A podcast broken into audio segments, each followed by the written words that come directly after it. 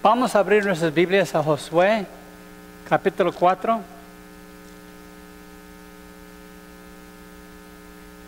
Dice así, cuando toda la gente hubo acabado de pasar el Jordán, Jehová habló a Josué diciendo, tomen del pueblo doce hombres, uno de cada tribu, y mándenles diciendo, toman de aquí en medio del Jordán, del lugar donde están firmes los pies de los sacerdotes, doce piedras, las cuales pasarán con ustedes y levantarán en el lugar donde han de pasar la noche. Entonces Josué llamó a los doce hombres, los cuales él había designado de entre los hijos de Israel, uno de cada tribu. Les dijo Josué, pasen delante del arca de Jehová, su Dios, a la mitad del Jordán, y cada uno de ustedes toma una piedra sobre su hombro, conforme al número de los tribus de los hijos de Israel. Para que esto sea señal entre ustedes, cuando sus hijos preguntasen a sus padres mañana diciendo, ¿qué significan esas piedras? Les responderás que las aguas del Jordán fueron divididas delante del arca del pacto de Jehová cuando ella pasó el Jordán, las aguas del Jordán se dividieron. Y esas piedras servirán de monumento conmemorativo a los hijos de Israel para siempre. Y los hijos de Israel lo hicieron así como Josué les mandó. Tomaron doce piedras de en medio del Jordán, como Jehová lo había dicho a Josué, conforme al número de los tribus de los hijos de Israel, y las pasaron al lugar donde acamparon y las levantaron allí. Josué también levantó doce piedras en medio del Jordán, lugar donde estuvieron los pies de los sacerdotes que llevaban el arca del pacto, iban ha estado allí hasta hoy. Los sacerdotes que llevaban el arca se pararon en medio del Jordán hasta que hizo todo lo que Jehová había mandado a Josué que, que dijese al pueblo, conforme a todas las cosas que, que Moisés había mandado a Josué. El pueblo se dio prisa y pasó. Y cuando todo el pueblo acababa de pasar, también pasó el arca de Jehová, los sacerdotes en presencia del pueblo. Muy bien, vamos a orar. Gracias Padre por tu palabra. Gracias por tus enseñanzas tan prácticas. Y te pido que transformes nuestras vidas hoy a contemplar tu palabra en el nombre de Jesús. Amén. Aquí vemos el pueblo de Israel cruzando el río Jordán para entrar en la tierra prometida.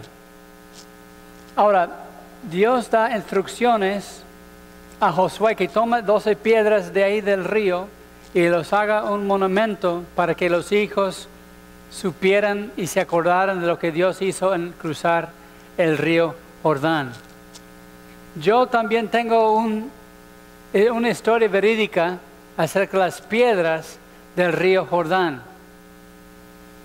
En 1983 fui invitado a predicar la palabra en Tel Aviv, Israel. Y en ese viaje también pude ir al río Jordán donde bauticé a varios hermanos en su fe cristiana. Pero unos amigos dijeron, pues vamos a bajar arriba del mar de Galilea, donde comienza el río Jordán, hay unas como rápidas, el agua se pone rápida y vas bajando en una cámara de llanta, ¿no? Y todos bajamos por esas aguas. Y ahí no pudiste salir de ahí porque eran enremadas eh, con espinos y no se pudo salir de ahí. Y no había problema porque todos bajaron hasta abajo, menos yo. Porque a mí me tocó una cámara y tenía una fuguita de aire. Y mi parte aquí del cuerpo pegó cada piedra bajando esas rápidas. Y en el principio, pues dolía. Pero ya después que unos 10 veces que había pagado, dolía horrible. Y estaba a punto de llorar por tanto dolor. Pero no había forma de salir de ahí no había, no podías caminar. Y en una parte intenté caminar en el, río, pero me cortaba los pies y tampoco. Nomás aguantarse, ta, ta, ta, ta, pegando las piedras. ta, ta, ta. Y yo estaba tan frustrada cuando bajé y dijo, tú sabías que esta llanta tenía fuga y me la diste a mí. Se rieron, se rieron de mí hasta la fecha. Veo a los pastores y se acuerdan de eso. Y yo conozco bien esas piedras del río Jordán.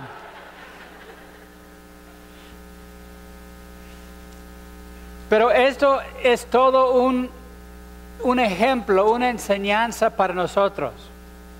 Dice en 1 de Corintios 10, versículo 4 a 6, dice que esas cosas sucedieron como ejemplo para ustedes.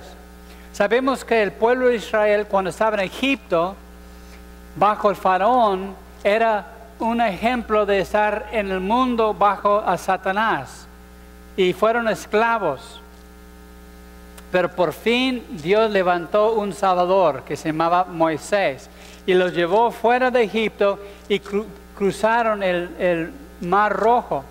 Y esto representa a Cristo que se levantó como Salvador y abrió las aguas del bautismo donde fuimos bautizados y fuimos salvos y íbamos a rumbo a la tierra prometida, que es la vida cristiana abundante que Dios tiene para cada hijo suyo. Sin embargo, el pueblo de Israel no tuvo fe, vieron los hombres ahí como grandes, les dio miedo y se quedaron en el desierto 40 años hasta que otra generación se levantara. Y es el que nos toca a nosotros, con Josué llevando al pueblo de Israel por el río Ahora, en la semana pasada vimos cómo los sacerdotes entraron en el agua con el arca del pacto y estaba el agua ahí, se mojaron los pies. Requería más fe que cuando cruzaron el mar rojo, porque cuando cruzaron el mar rojo, Moisés levantó la vara y se abrieron y pasaron tierra seca, pero esta vez no. Esta vez tuvieron que caminar en el agua y después se abrió el agua. Eso se llama el caminar por fe y simboliza muy importante cómo entrar en la tierra prometida de bendición. Tenemos que entrar por fe, creyendo que se van a abrir las aguas, se van a abrir el paso para que podamos llegar a esa tierra de bendición. Ahora, dice que tomaron doce piedras, hicieron un altar a un lado para decir a los hijos las maravillas del Señor. Y seguimos leyendo, dice también, versículo 12, también los hijos de Rubén, los hijos de Gad y el medio tribu de Manasés pasaron armados delante de los hijos de Israel, según Moisés les había dicho. Como cuarenta mil hombres armados, listos para la guerra, pasaron hasta la llanura de Jericó delante de Jehová. En aquel día Jehová engrandeció a Josué y a los ojos de todo Israel y se temieron como habían temido a Moisés todos los días de su vida. Luego Jehová habló a Josué diciendo, manda a los sacerdotes que lleven el arca del testimonio, que suben del Jordán. Y Josué mandó a los sacerdotes diciendo, suben del Jordán.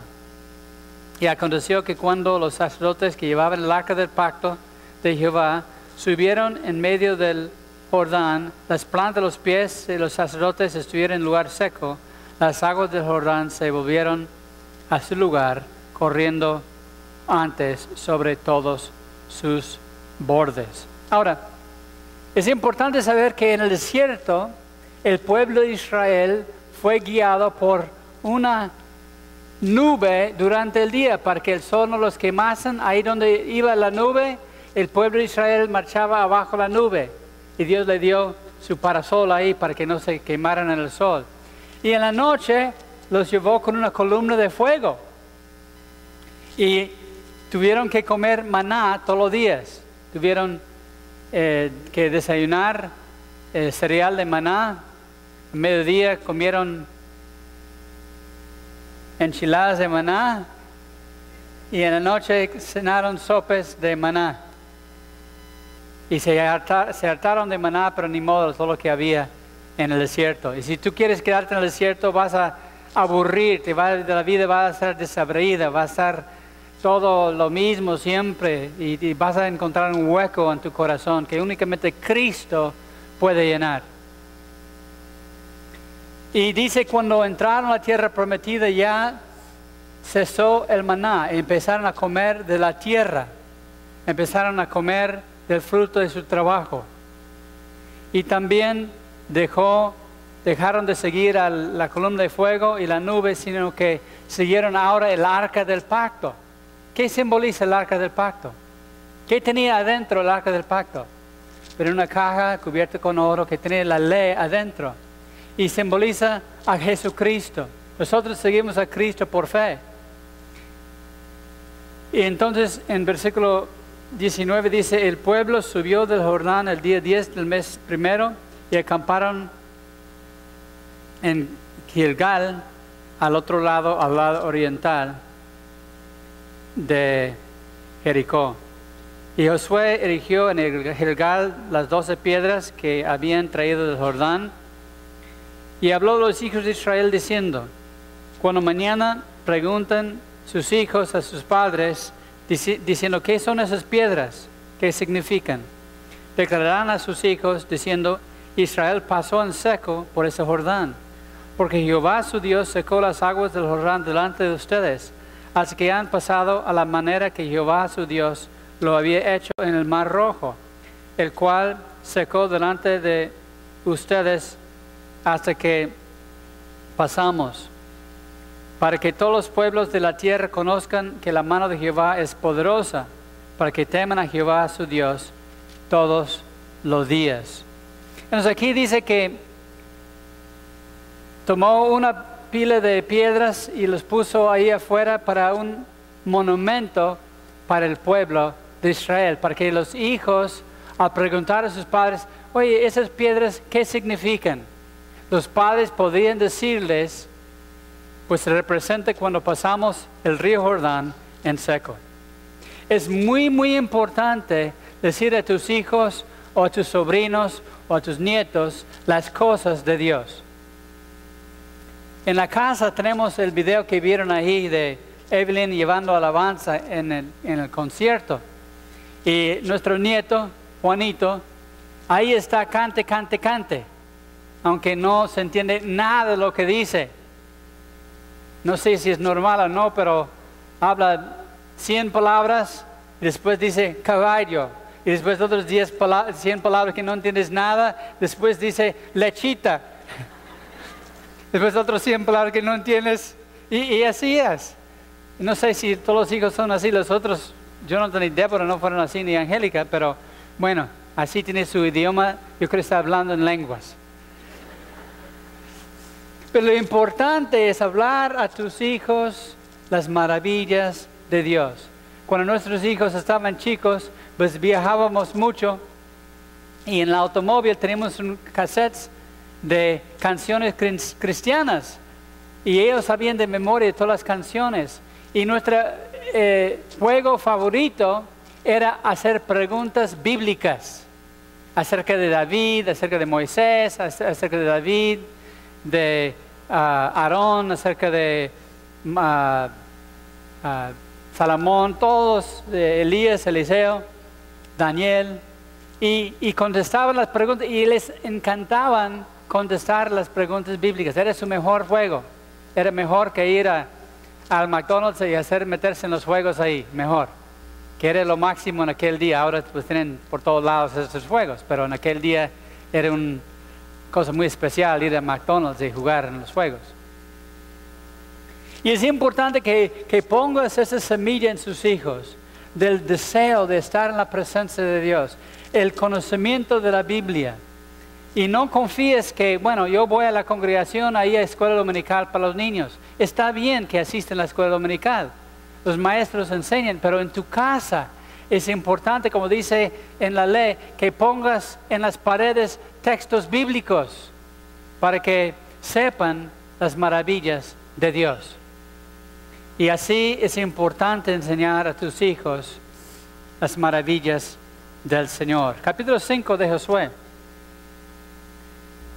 Cuando todos los reyes de los amorreos, que estaban al otro lado del Jordán, al occidente, y todos los reyes de los cananeos que estaban cerca del mar, oyeron cómo Jehová había secado las aguas del Jordán delante de los hijos de Israel, hasta que hubieran pasado, desfalleció su corazón y no hubo más aliento en ellos delante de los hijos de Israel.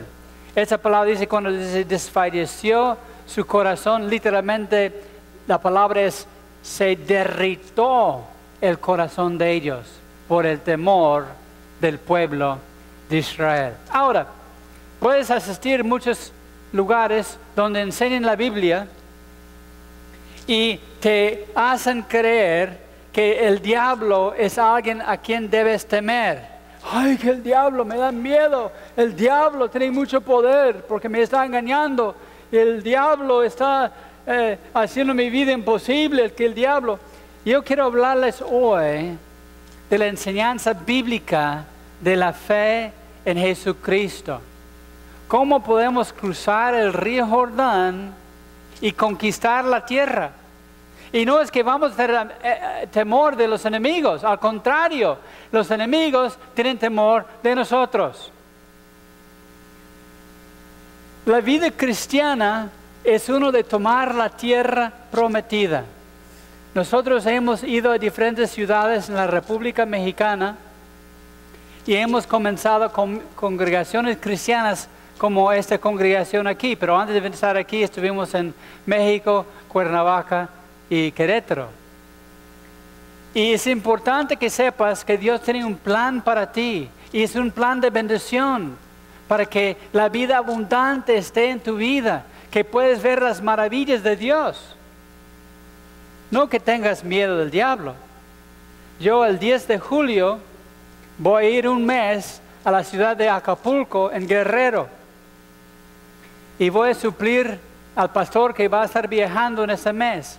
Y voy ahí y yo estoy bien animado de ir a Acapulco, con todo el conflicto que hay allí, con todos los problemas, porque yo sé que el reino de Dios va a avanzar. Y que yo sé cuando estoy ahí, muchas gentes van a conocer a Cristo y van a enamorarse de Dios y van a seguir al Señor con toda su casa. Porque esto es el reino de Dios, avanzar, no echarse para atrás. Ahora fíjense bien lo que dijo ahí. Dijo de tribu de Rubén, el tribu de Gad el medio tribu de Manasés. ¿Qué hicieron? Se, se, quedaron en el otro lado del río Jordán, no cruzaron, aunque cruzaron los soldados para pelear ellos querían quedarse donde no había, no, no, había pleitos, porque no había enemigos en aquel lado, no estaban tranquilos. Entraron los soldados para acompañar a los soldados de Israel, pero quisieron la vida cómoda. Y hay cristianos que quieren la vida cómoda. Yo nomás quiero las cosas que estén fáciles. Quiero que esté todo bien, tranquilo, no quiero broncas ni problemas. Nomás quiero llevar la fiesta en paz. Bueno, debes saber que hay cristianos que se duerman en la luz. Son cristianos efectivamente, pero están al otro lado del río Jordán. Nunca han pasado el río y no han disfrutado las bendiciones de Dios. A mí me da mucho gusto eh, saber de las familias aquí en las congregaciones que Dios ha prosperado, que Dios ha bendecido sus negocios, sus casas, sus familias, porque han tomado lo que Dios les promete. Y debes saber que hay un secreto de entrar en la tierra prometida. Veamos el secreto a continuación. Dice, versículo 2. En aquel tiempo Jehová dijo a Josué, hazte cuchillos afilados y vuelve a circuncidar la segunda vez a los hijos de Israel. Bueno, no era circuncidar otra vez los mismos, sino que los que Salieron de Egipto, fueron circuncidados, pero todos los que nacieron en el desierto nunca fueron circuncidados. Y Josué se hizo cuchillos afilados y circuncidó a los hijos de Israel en el collado de Aralot. Esa es la causa por la cual Jehová, Josué perdón, los circuncidó.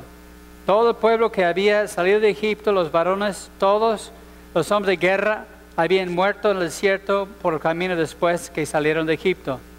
Pues todos los del pueblo que habían salido estaban circuncidados, mas todo el pueblo que había este, nacido en el desierto por el camino después que salieron de Egipto no estaba circuncidado.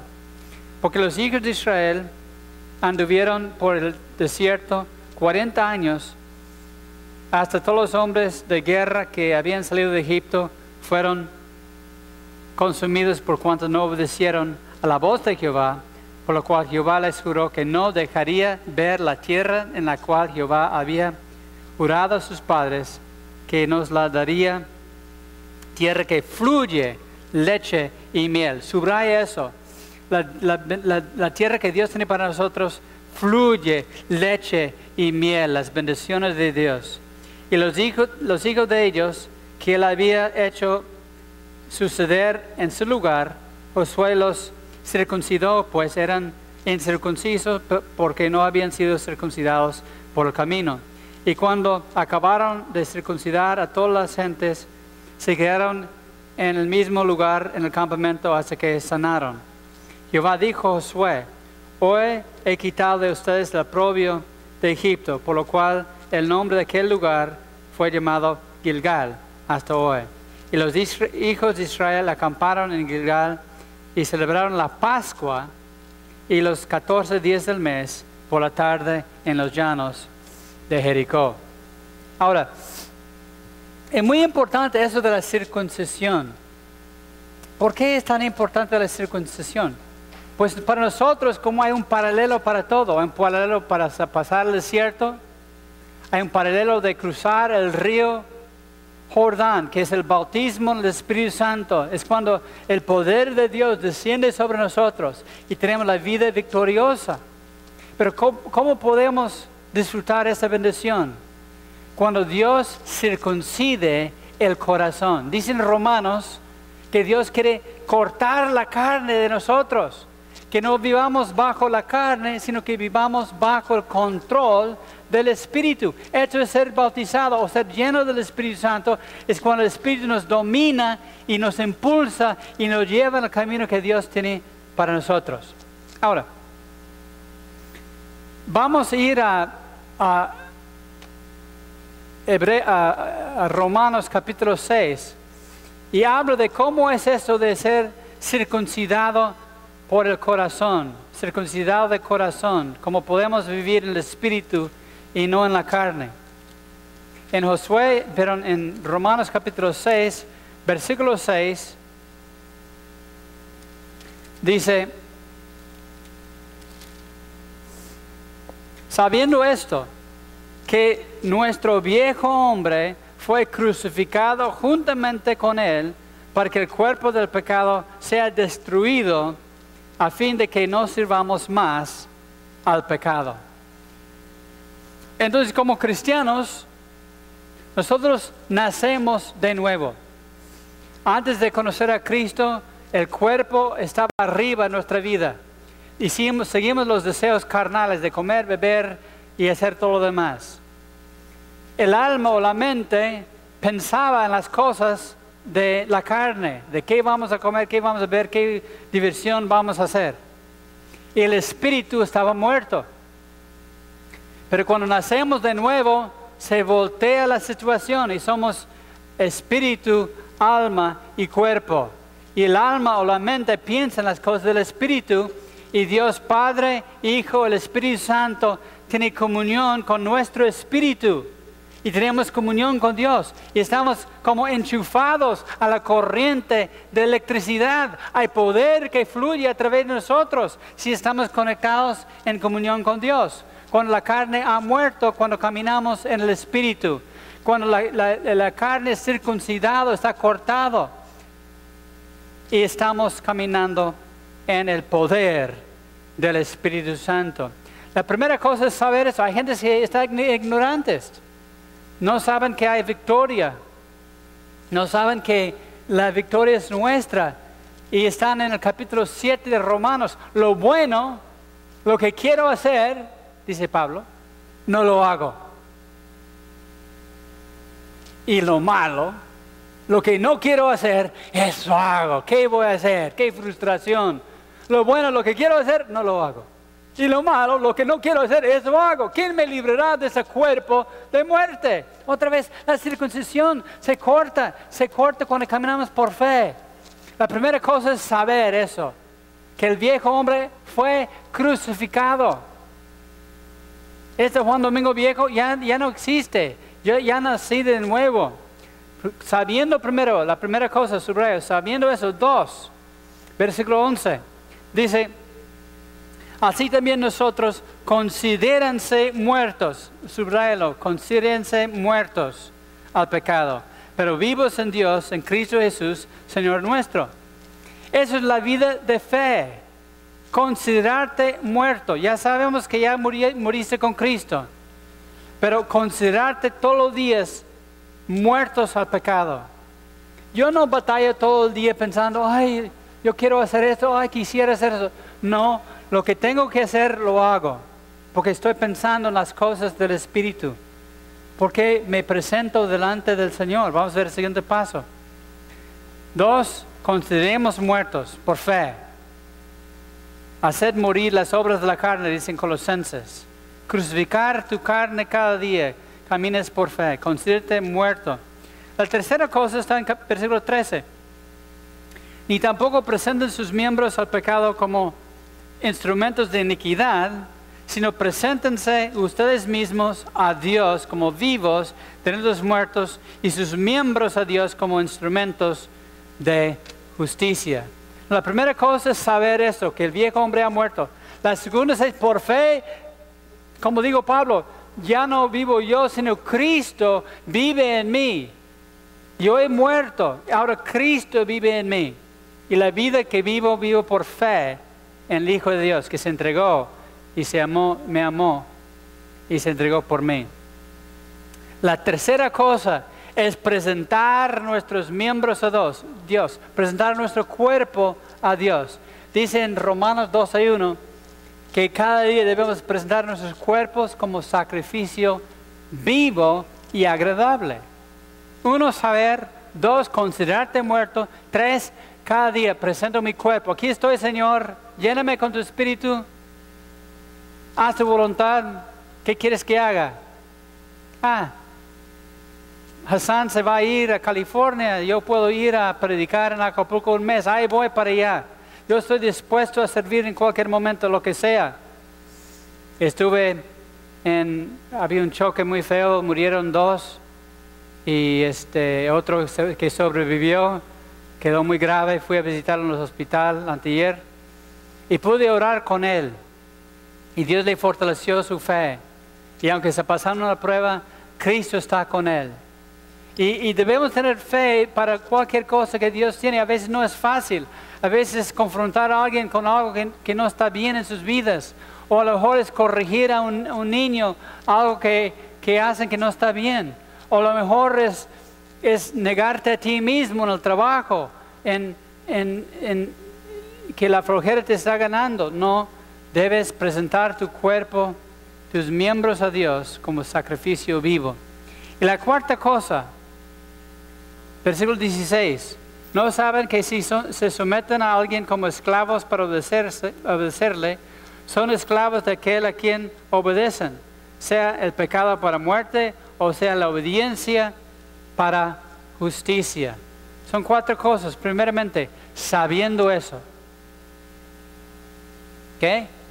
Que el viejo hombre está muerto. Dos, considerarte muerto, porque el viejo hombre quiere bajarse de la cruz cada día, ¿verdad que sí? Considérate muerto, presentar tu cuerpo. Tres, cada día presentar tu cuerpo al Señor porque te llena del Espíritu Santo. Y la cuarta cosa es obedecer para justicia. Sencillo, obedece lo que Dios tiene para ti. No tienes que saber todo el plan de Dios. A lo mejor tú estás aquí nuevo y dices, pues yo no sé qué debo hacer.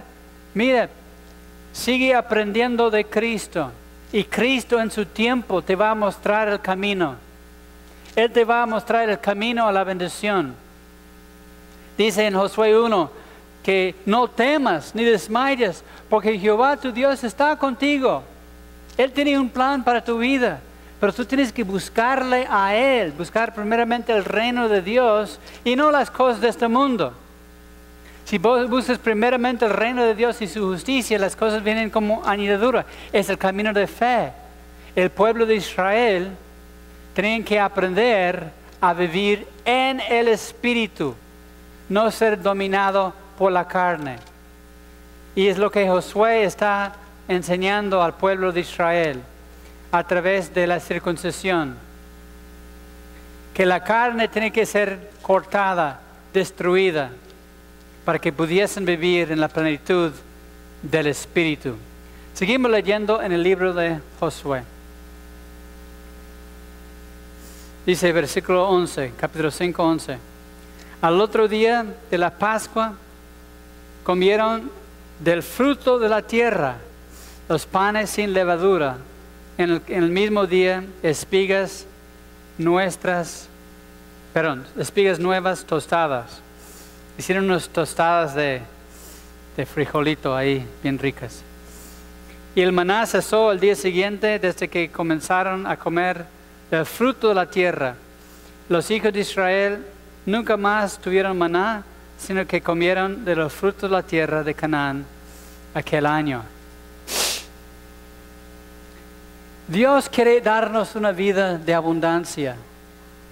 La vida en la tierra prometida no fue limitada al pan que vino del cielo, sino que Dios diga, ahora yo te doy toda la tierra. Pueden sembrar maíz, pueden sembrar frijol, pueden sembrar árboles de frutales, pueden eh, comer de ganado, pueden de comer de todo. Únicamente tienen que obedecer, tienen que seguir el Espíritu para que tengan la victoria en contra de los enemigos en la tierra prometida.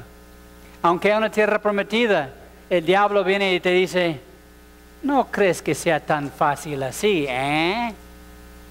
No crees que sea tan fácil así el cristianismo, ¿eh? No, no, no, no, tú, tú no puedes, tú no puedes. No, no, escucha, tapa los oídos. No, el diablo es mentiroso.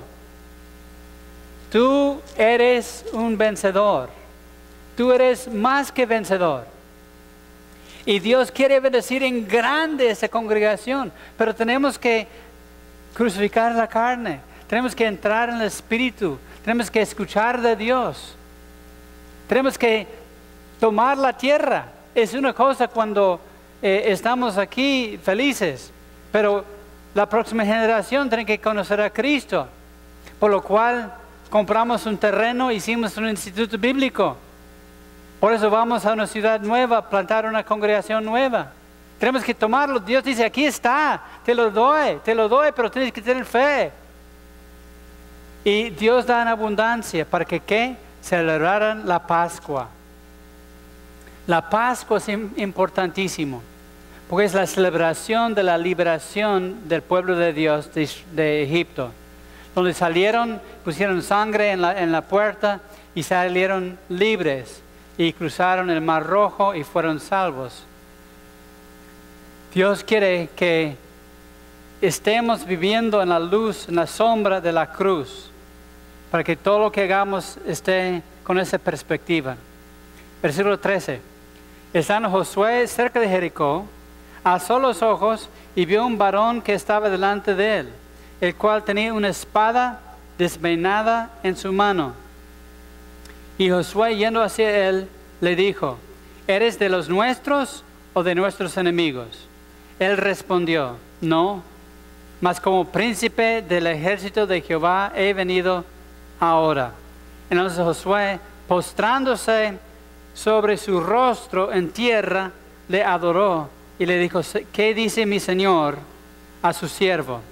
Y el príncipe del ejército de Jehová respondió a Josué, quite el calzado de sus pies, porque el lugar donde estás es santo, y Jehová así lo hizo. Ahora, es muy, muy interesante ¿quién es este ángel de Jehová? Pues un ángel no fue, porque el ángel permitió la adoración de Josué. Y en el libro de Apocalipsis sabemos que los ángeles no permiten, no permitieron a Juan que adorasen a los ángeles. Al Señor tu Dios, a Él solo adorarás, a Él solo servirás. Esa es una aparición del príncipe del ejército de Jehová, de Cristo Jesús en el Antiguo Testamento. Dios se apareció en la, zarza ardiente. ¿Te acuerdas? Cuando Moisés quitó sus zapatos porque era tierra santa donde estaba parado. Y así otra manifestación de Jehová. Jehová Shua, Jehová nuestra salvación. Jesucristo fue quien apareció a Jesucristo. Y ahora, es muy importante, nosotros al caminar con Cristo, debemos saber que no caminamos solos. Siempre caminamos con Cristo. Y si caminamos con Cristo, la victoria es nuestra.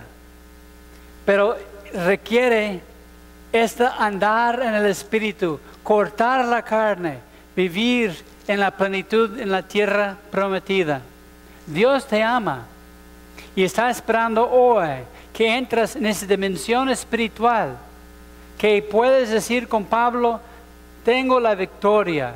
No que vives, que no vives ya más en Romanos capítulo 7. Lo malo, lo que no quiero hacer, eso hago. Lo bueno, lo que quiero hacer, no lo hago. Qué mal, qué miserable, miserable de mí, ¿qué haré? Sino que vives en la realidad de Romanos capítulo 8, lleno del Espíritu Santo, más que vencedores, tomando la tierra que Dios tiene para ti, para tu familia. Dios ha bendecido nuestra familia. Y Dios tiene bendiciones mayores, aunque pasamos, pasemos pruebas con nuestra hija mayor. Tenemos victorias mayores para que podamos testificar del poder de Dios. Todo lo que sucede obra para bien. Es lo maravilloso de ser cristiano lleno del Espíritu Santo. Yo no temo del día mañana. Yo no temo de los enemigos de Dios. No me pongo a temblar. Ay, el diablo me puede hacer cosas. Ay, no, no, no. No. Cristo pelea mis batallas. Cristo me da la victoria. Él está conmigo. Mayor es el que está, en mí que aquel que está en el mundo. Y Dios te quiere dar esta bendición hoy. Vamos a poner de pie y vamos a orar.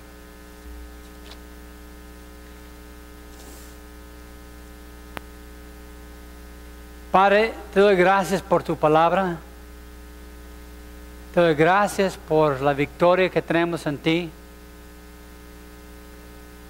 Padre, seguramente hay personas aquí que en su experiencia cristiana están sintiendo, frustración. Dicen como Pablo dijo, lo bueno, lo que quiero hacer, no lo hago. Lo malo, lo que no quiero hacer, eso hago. ¿Qué, qué voy a hacer? Padre, muéstrales los cuatro pasos de saber que el viejo hombre está muerto. Dos, de considerar por fe que esté muerto. Tres, de presentar nuestros miembros, nuestros cuerpos a ti. Y, cuatro, obedecer. Sencillamente hacer lo que tu palabra dice. Y así, Señor, nos das la victoria. Y Padre, si hay alguien aquí hoy que nunca te ha recibido en el corazón, que nunca ha muerto al pecado, yo te pido, Señor, en esta mañana, la persona que desea esta bendición de caminar en la plenitud del Espíritu puede orar estas palabras después de mí. Entonces en tu corazón repite esas palabras y tú pides, tú, tú deseas este poder en tu vida. Padre, gracias por tu palabra. Gracias por darme la victoria sobre mis enemigos. Gracias por la provisión y bendición que hay en la tierra prometida. Hazme obediente. Gracias por tu muerte en la cruz que me garantiza la victoria. Te amo con todo mi corazón. En el nombre de Jesús. Amén. Y amén. Hola, mi nombre es José Michel, soy uno de los pastores aquí en Horizonte Ensenada, encargado del Ministerio de Producción. Si este ministerio ha sido bendición para tu vida, nos gustaría que nos mandaras tu historia. Escríbenos a horizonteensenada.gmail.com También, si quieres bendecir económicamente nuestro ministerio, puedes ir a horizonteensenada.org diagonal dar. Solo te pedimos que lo que des no interfiera con lo que hace tu iglesia. Gracias.